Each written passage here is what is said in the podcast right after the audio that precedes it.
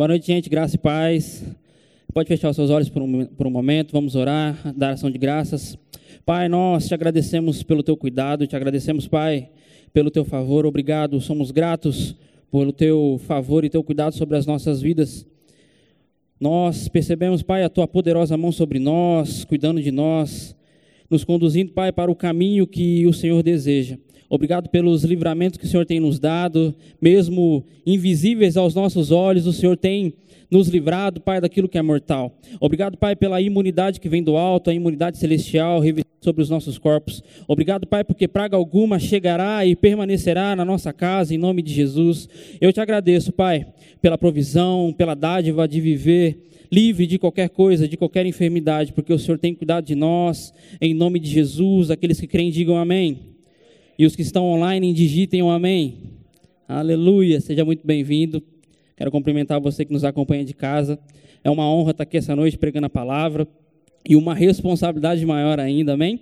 E antes de ministrar, eu queria encomendar um livro para você, O Espírito da Fé, do pastor Mark Hankins. Esse tem sido meu livro de cabeceira, é a segunda vez que eu leio ele. É, é um livro que traz muito fundamento para mim e é um livro que tem salvado a minha vida e tem dado muito material para eu conduzir a minha vida no secreto. Porque ele vai estar tá muito alinhado com aquilo que eu vou trazer essa noite.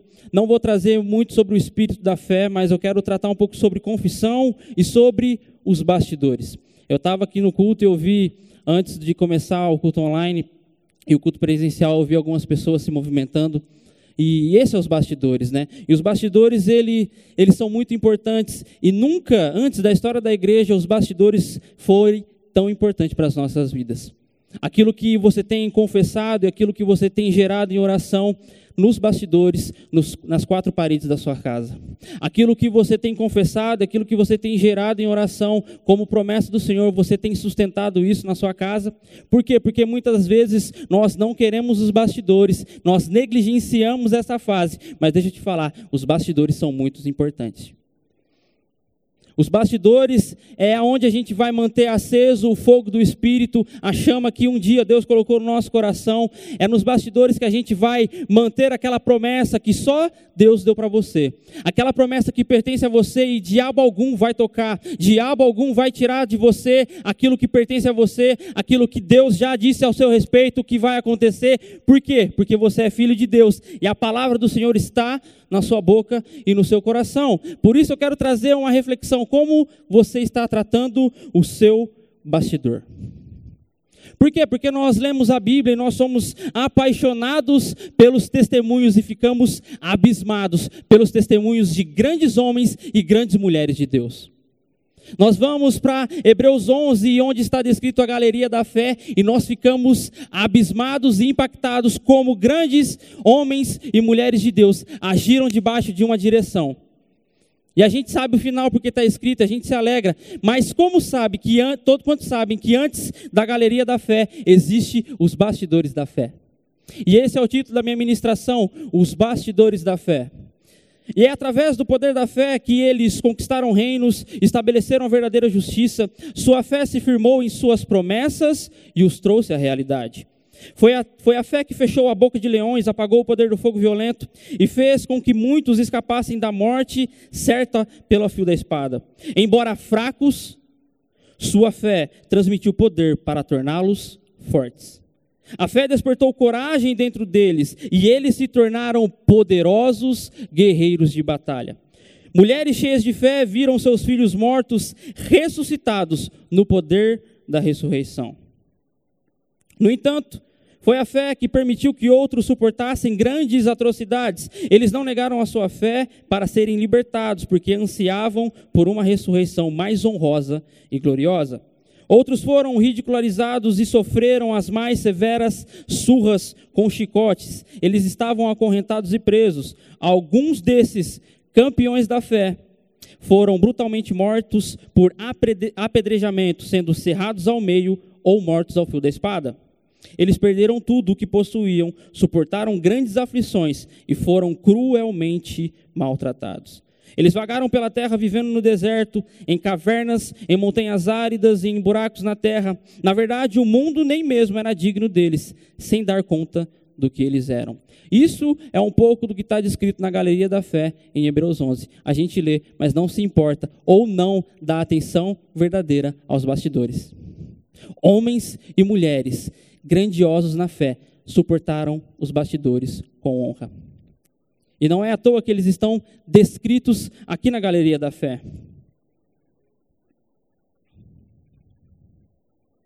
Hebreus 10, no capítulo, capítulo 10, verso 23, não precisa abrir, só vou citar. Assim fala: sem duvidar, mantenhamos inabalável a nossa confissão da esperança, porque quem prometeu ou quem fez a promessa é fiel. 2 Coríntios, no capítulo 1, verso 20, fala: Pois tantas quantas forem as promessas de Deus, todas têm, em Cristo o sim. Por intermédio dele, o amém é proclamado por nós para a glória de Deus. E para encerrar, Números 23, 19 fala: Deus não é homem para que minta, nem filho do homem para que se arrependa. Por acaso, tendo ele dito, não fará, ou havendo falado, não o cumprirá. Por que eu trouxe esses versículos? Para falar e ser mais assertivo sobre a fidelidade de Deus. Do que depender de Deus, já está feito. O que falta? Fazer a nossa parte. Do que depender de Deus, já está feito. Tudo o que ele podia fazer em Cristo Jesus já está realizado e feito. Jesus não vai subir pela uma segunda vez na cruz do Calvário para remir os nossos pecados e nos dar uma nova vida. Não, tudo já foi providenciado. O que basta, gente? Fazer a nossa parte. Crer e confessar acima das circunstâncias, independente de estar firmados para com aquilo que Deus falou a nosso respeito. E essa é uma noite para você puxar pela memória as promessas que Deus colocou no seu coração. Elas não morreram. As promessas de Deus não têm data de validade. Manter a confissão nos bastidores é o segredo para o cumprimento das promessas. Sabe, existe um testemunho do apóstolo Guto que eu já escutei há algum tempo, mas ele me abençoa toda vez que eu lembro dele. Ele fala numa ministração o seguinte, que quando ele era pequeno, Toda vez que acabava a energia elétrica na casa dele, a mãe dele falava: Guto, vem cá, vai na casa da vizinha, porque se tiver energia elétrica na casa da vizinha, o problema está aqui dentro de casa. Ou algumas vezes faltava água na casa dele, a mãe dele falava: Guto, vem cá, corre na casa da vizinha, vê se tem água, porque se tiver água na casa dela, o problema está dentro de casa. E ele termina esse testemunho dizendo que quando ele olha para as pessoas dentro da igreja, umas são abençoadas e outras não, ele faz uma pergunta: será que o problema está dentro de casa? E isso me faz refletir: será que quando eu não sou bem sucedido em algumas áreas da minha vida, será que o problema está comigo? Será que o problema está dentro da minha casa? Será que eu tenho procedido bem em relação àquilo que Ele tem colocado nas minhas mãos? Aquilo que Ele tem colocado no meu coração como palavra, como confissão de fé, como promessa que Ele disse ao meu respeito, será que eu tenho sido é, o suficiente é, para ser operoso para com aquilo que Ele disse ao meu respeito? Será que você tem sido operoso em praticar aquilo na sua casa, aquilo que Deus falou a seu respeito, aquilo que falou ao respeito da sua família, que nada iria te atingir, que você é propriedade exclusiva de Deus e que nada, absolutamente nada, vai tirar o seu foco daquilo que Ele falou a seu respeito? É nos bastidores, é nas quatro paredes, onde ninguém mais acompanha a sua vida, só você e Deus. Sabe que muitas vezes os bastidores ele não é um lugar luxuoso e muito menos desejado, mas ele é necessário para que cumpramos a vontade de Deus e possamos dizer e gritar a plenos pulmões: Eu sirvo um Deus fiel, porque nada tem me faltado. Muitas das pessoas conhecem o Salmo 23, mas elas não conhecem o pastor do Salmo 23 conhece de cor e salteado. Eu lembro muitas das vezes na minha casa, quando eu morava com a minha mãe, a Bíblia aberta no Salmo 23, e a única coisa que ela servia era para juntar poeira, não servia para mais nada. Mas teve um dia em que eu descobri o poder dessa palavra, em que o Salmo 23 brotou no meu coração com tanta fé e começou a sair da minha boca com muita fé. A partir desse momento eu vi mudança na minha vida, eu vi mudança na minha casa. Por quê? Porque essa palavra funciona. Herdar a promessa de Deus depende da nossa fé. A fé, a fé opera apesar de, independente de, a fé sempre vai operar. A fé, ela é sobrenatural. Não existe nada que possa resistir a um homem e uma mulher de Deus que possui essa palavra. Não há nada que possa atravessar o seu caminho, não há nada que possa tirar o foco do seu coração, o foco dos seus olhos. Por quê? Porque você está olhando para o autor e o consumador da sua fé, e é isso que tem saído da sua boca. Por quê? Porque só existe homens e mulheres de fé que praticam a palavra. O vale de ossos secos só existe a partir do momento em que um homem ou uma mulher de Deus se depara com ele e começa a falar. A partir desse momento, o Vale de Ossos Secos já não é conhecido como Vale de Ossos Secos, porque se levanta um exército poderoso, porque um homem ou uma mulher de Deus se posiciona e fala: vai acontecer. Eu acredito nessa palavra e é nos bastidores da sua casa em que você tem que confessar, porque nunca antes na história a gente ficou tanto em casa e é na, é na nossa casa que a gente tem que manter viva a palavra da fé. Por isso eu quero te encorajar a falar com mais ousadia a fé sobrenatural opera na incapacidade natural. Por mais que nós possamos ser incapazes em realizar alguma coisa, a nossa suficiência não vem de nós, vem de Deus. Eu não dependo da força do meu próprio braço, eu dependo da vontade de Deus, eu dependo dele, eu sou totalmente dependente de Deus e Sua palavra. E a fé sobrenatural vai operar, independente das circunstâncias, independente da minha incapacidade, independente da minha vida financeira. Eu acredito que Deus pode suprir todas as minhas necessidades. Eu acredito que você também, se eu desse a oportunidade para você falar, eu acredito que testemunhos poderosos têm surgido na sua casa. Eu acredito que se eu passar a oportunidade para você, você falar, Emílio, olha, eu provei e vi a bondade do Senhor, eu provei e vi de livramentos, eu não fiquei doente, a minha família não ficou doente, nada atingiu, Emílio, nada atingiu a minha casa, nada atingiu a minha família, os meus filhos estão bem, a minha saúde financeira está indo bem, as contas estão pagas, os armários estão cheios, tudo está indo bem, porque eu acredito em Deus, e é isso que tem saído da minha boca. Aleluia! Essa é a nossa posição de quem já venceu, posição mais que vencedor. Eu queria falar um pouco sobre Abraão. Abraão é o nosso pai na fé e também o nosso exemplo.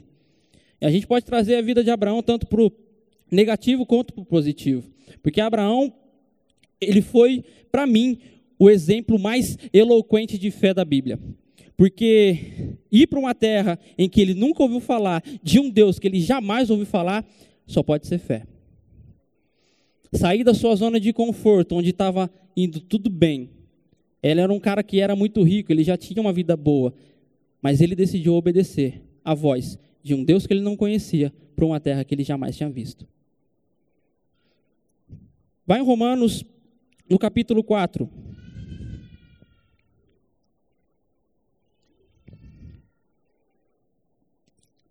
Livro de Romanos, no capítulo 4, a gente vai ler do, do versículo 16 ao 22.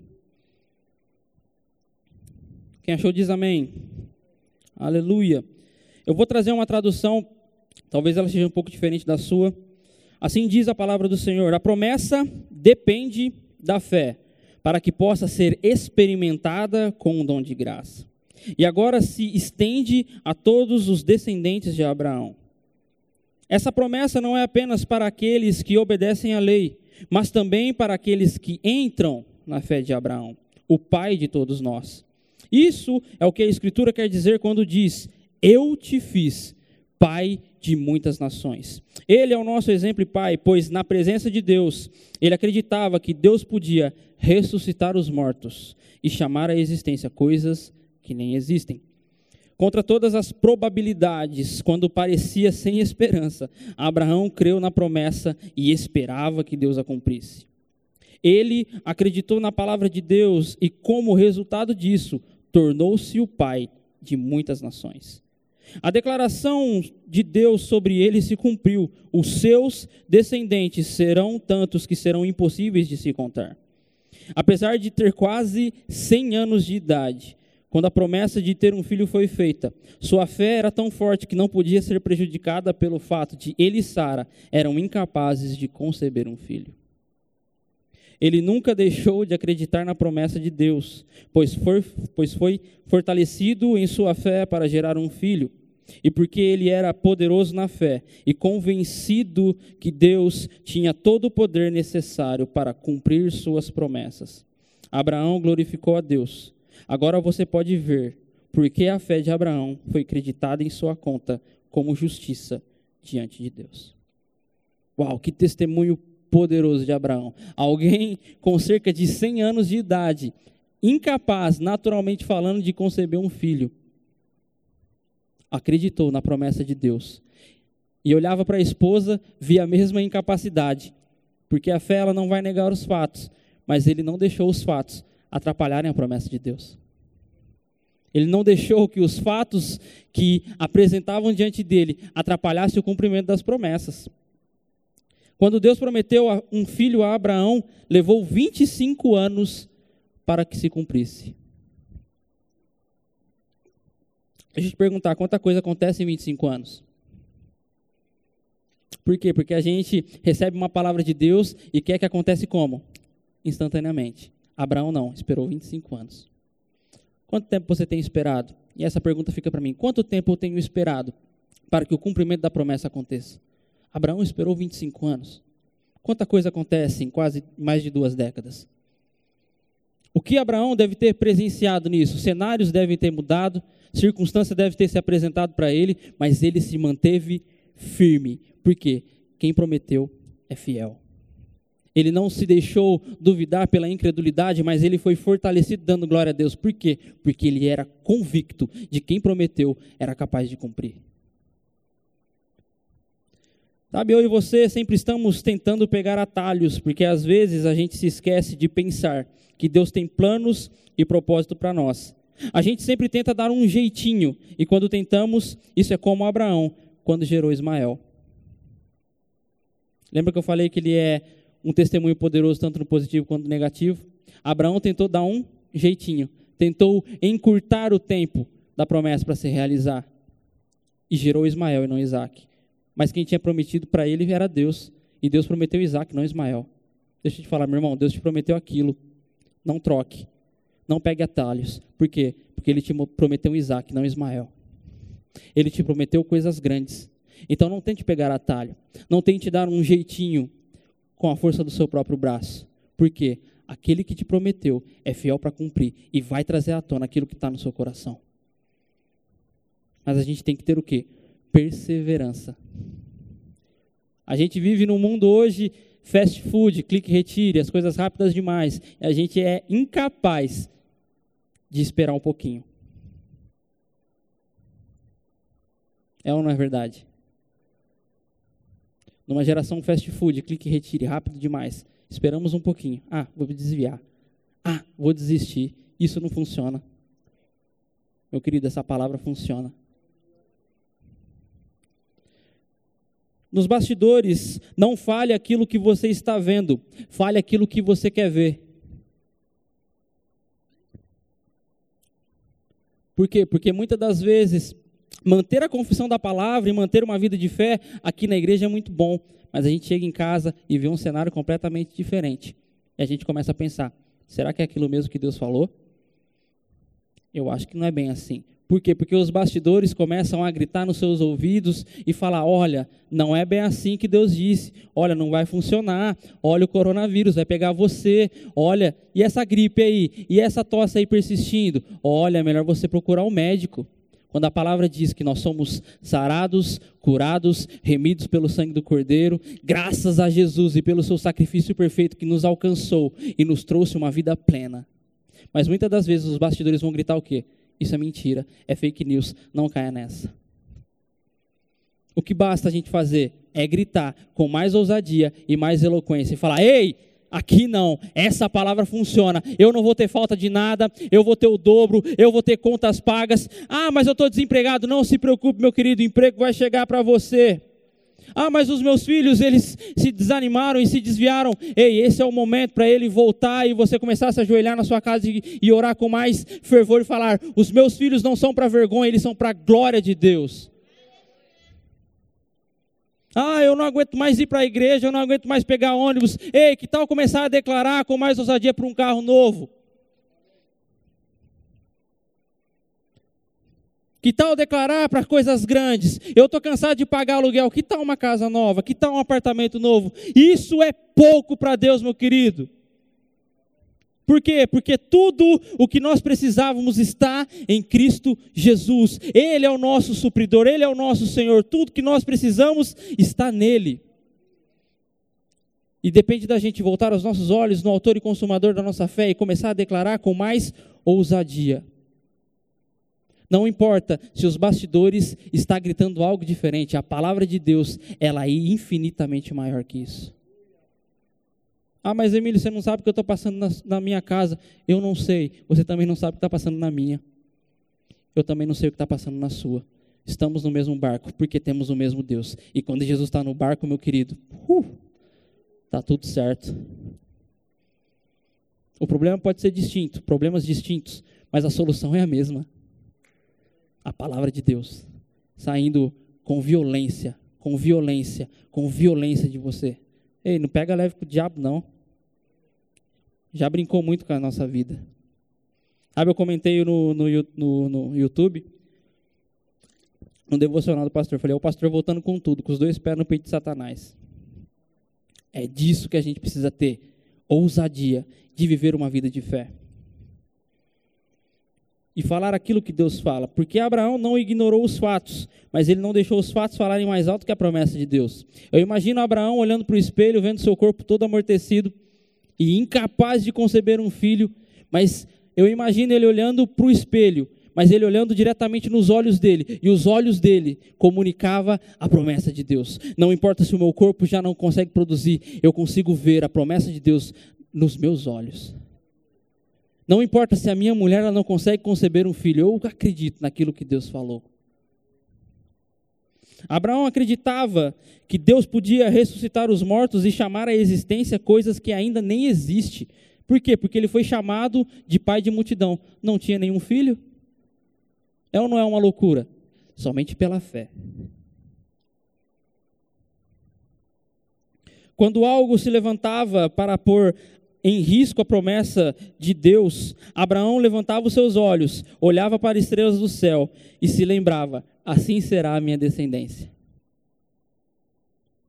Quando ele caminhava, olhava para as areias do mar e falava: Uau, a minha descendência será tão numerosa quanto as areias desse mar. Olhava para o céu, uau, assim vai ser. Por quê? Porque os bastidores gritavam de um jeito, mas ele olhava para o céu e falava: Não tem como. Eu olho para o céu, eu vejo a promessa de Deus. Eu olho para o chão, eu vejo a promessa de Deus. Nada que possa se achegar a mim vai roubar a minha promessa. Por quê? Porque eu acredito que aquele que prometeu é fiel. Então a minha descendência será tão numerosa quanto as estrelas do céu. Você tem contemplado a promessa que Deus tem colocado no seu coração? Eu acredito que Deus colocou imagens no seu coração imagens da promessa de Deus, imagens futuras daquilo que Ele tem falado falado ao seu coração. Não é hora de olhar para as circunstâncias, é hora de olhar para dentro e, e começar a acreditar e confessar que vai acontecer, independente de, porque a promessa de Deus está viva no seu coração e é hora de se levantar e olhar com mais ousadia. Começar a declarar coisas grandes, não importa se o comércio está fechado, não importa se o dinheiro não está chegando, meu querido, provisão chega da onde menos se espera. Que tal começar a acreditar para pagar a conta dos outros? Aleluia. Imagine que testemunho poderoso você na fila do caixa, na fila do supermercado, e a pessoa não tem dinheiro para comprar, mas você vai lá, olha, Deus falou comigo, eu vou pagar a sua compra. Que tal chegar na casa lotérica e pagar a conta de luz dos outros? Crer não só para você, mas para abençoar o outro. Porque Deus vai dar a capacidade de te abençoar para você abençoar outras pessoas. Que tal acreditar para dar carro para as pessoas? Ei, irmãozinho, estou vendo que você está vindo de ônibus e está chegando atrasado toda vez no culto. Está aqui a chave do seu carro. Aleluia. Contra todas as probabilidades, quando parecia ser impossível, Abraão creu na promessa e esperava que Deus a cumprisse. Ele acreditou na palavra de Deus e, como resultado, se tornou pai de multidões. Os bastidores da fé irá nos levar ao nosso destino. Por quê? Porque é nos bastidores onde muitas vezes vamos andar sobre o vazio doloroso, sem nada debaixo dos nossos pés, a não ser a palavra de Deus. Não é confortável. Eu sei bem como é. Chegar em casa e os, aquele cenário emudecer a sua voz, e você não tem nada mais do que a palavra de Deus. E é essa palavra de Deus que eu vou caminhar por ela, independente de. A palavra de Deus está me sustentando e ela está pavimentando o caminho que eu vou andar. Não importa. As circunstâncias gritando dos lados, mas eu estou andando pela palavra de Deus. E é nessa palavra que eu vou me reerguer. E eu vou gritar para todo mundo ouvir: Ei, essa palavra funciona. Deus nunca será maior em você e para você do que você pode confessar que Ele é. Sabe que existe uma confissão de fé que eu amo e que eu aprendi aqui, que é: eu sou o que a Bíblia diz que eu sou, eu tenho o que a Bíblia diz que eu tenho, eu posso o que a Bíblia diz que eu posso e eu vou fazer tudo o que a Bíblia diz que eu posso fazer. Mas essa confissão ela não fica enclausurada e presa nessas quatro paredes. Essa confissão está no meu coração e é nos bastidores que eu vou gritar com mais intensidade. As circunstâncias que cercam os bastidores não determinam o nosso futuro. É a palavra e a confissão que sai da nossa boca que moldam e determinam o que nós somos e o que nós podemos. Os bastidores farão de tudo para colocá-lo na dimensão dos sentidos ou na dimensão dos sentimentos. Quando isso acontecer, diga: Eu não irei.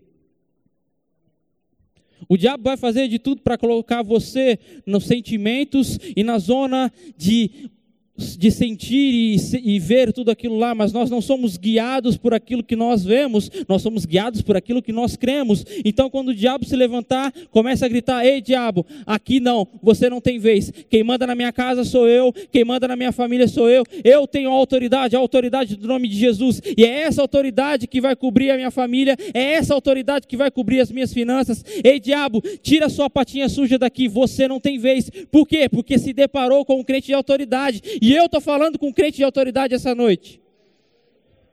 Eu estou falando com crentes, homens e mulheres de Deus, que se recusam a escutar a risada do diabo na sua casa e começar a gritar: Ei, aqui não! Você não tem mais vez na minha família, você não tem mais vez na minha vida, porque se levantou um gigante da fé. E é essa confissão, meu querido, que vai afetar a sua vida, é essa confissão que vai afetar todas as esferas das nossas vidas. Se prepare para sua família se converter, se prepare para ver coisas sobrenaturais que você não tinha capacidade de fazer, mas Deus vai realizar, porque você é firme nos bastidores.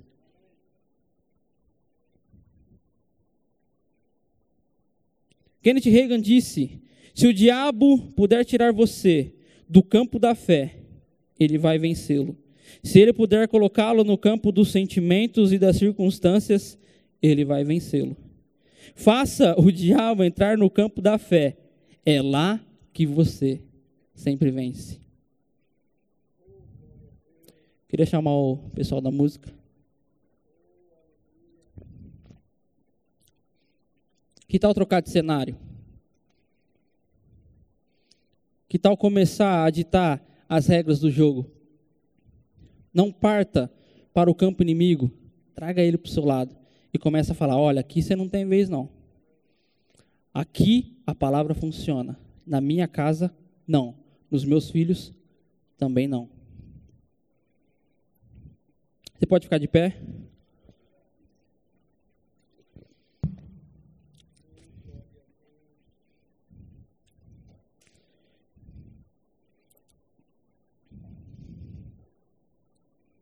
Sabe, eu costumo pregar aquilo que eu vivi ou vivo.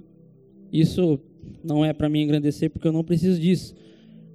Mas eu tenho vivido isso. Sabe, eu perdi a estabilidade de um emprego de 13 anos. Eu fui demitido no começo de janeiro, no comecinho do ano. Quando voltou depois do recesso de ano novo, tive a, a infeliz notícia: você está desligado. Uma estabilidade de 13 anos, um emprego onde eu via um futuro. Mas sabe, eu não fiquei temeroso. Eu senti uma paz tão grande no meu coração de saber que não era um ponto final, era apenas uma vírgula. Eu acredito que a minha história não ficou lá. E sabe a primeira coisa que eu fiz quando eu cheguei na minha casa foi apontar para os armários da minha casa, para a geladeira da minha casa e comecei a falar: não vai faltar. Eu não vou padecer de falta. Eu não vou sofrer nenhum dano isso é passageiro. Eu acredito em coisas grandes. Obrigado, Pai, porque o Senhor tem a condição e me dá a condição de pagar as minhas contas. Obrigado, Pai, pela minha geladeira cheia. Obrigado, Pai, porque quem precisar, eu vou poder abençoar. Obrigado, Pai, por um emprego novo chegando. Obrigado, Pai, pela realidade de coisas grandes. Eu sei que o Senhor tem coisas grandes para mim. Eu não vou abrir mão da sua promessa. Essa foi a minha atitude. Mas eu tenho que sustentar nos meus bastidores aquilo que eu tenho confessado. Pode ser que demore, mas eu tenho que ter um estilo de vida e uma decisão de manter nos meus bastidores a confissão de fé, de dias melhores, que eu não vou padecer, que eu não vou ter falta de nada, de que o emprego novo está chegando. E quem sabe da próxima vez eu venho e posso testemunhar e falar: olha, eu consegui um emprego e ele paga muito mais do que o meu emprego anterior. Assim será com você. Assim será na sua vida. As pessoas vão te abordar na rua e falar: Uau, em tempos de pandemia, em tempos de crise, eu não vejo você abalado. Qual é o segredo?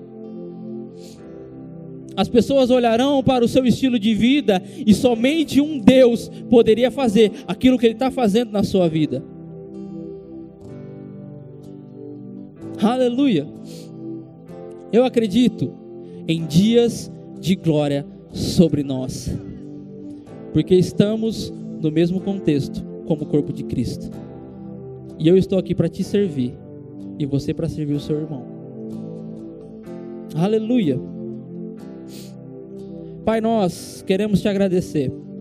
Te agradeço, Senhor, porque a tua palavra, ela é infalível, ela não falha.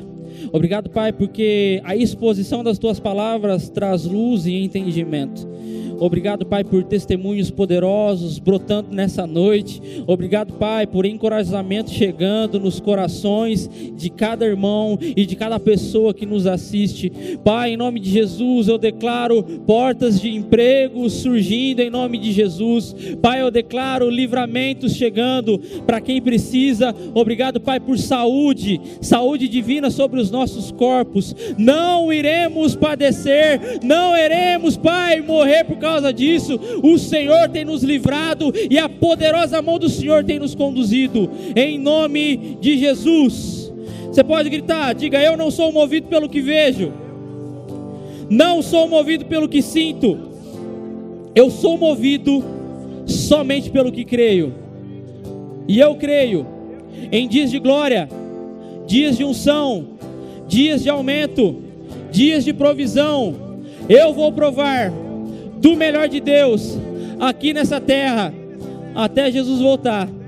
Em nome de Jesus, os que creem digam amém e os que estão assistindo digitem amém.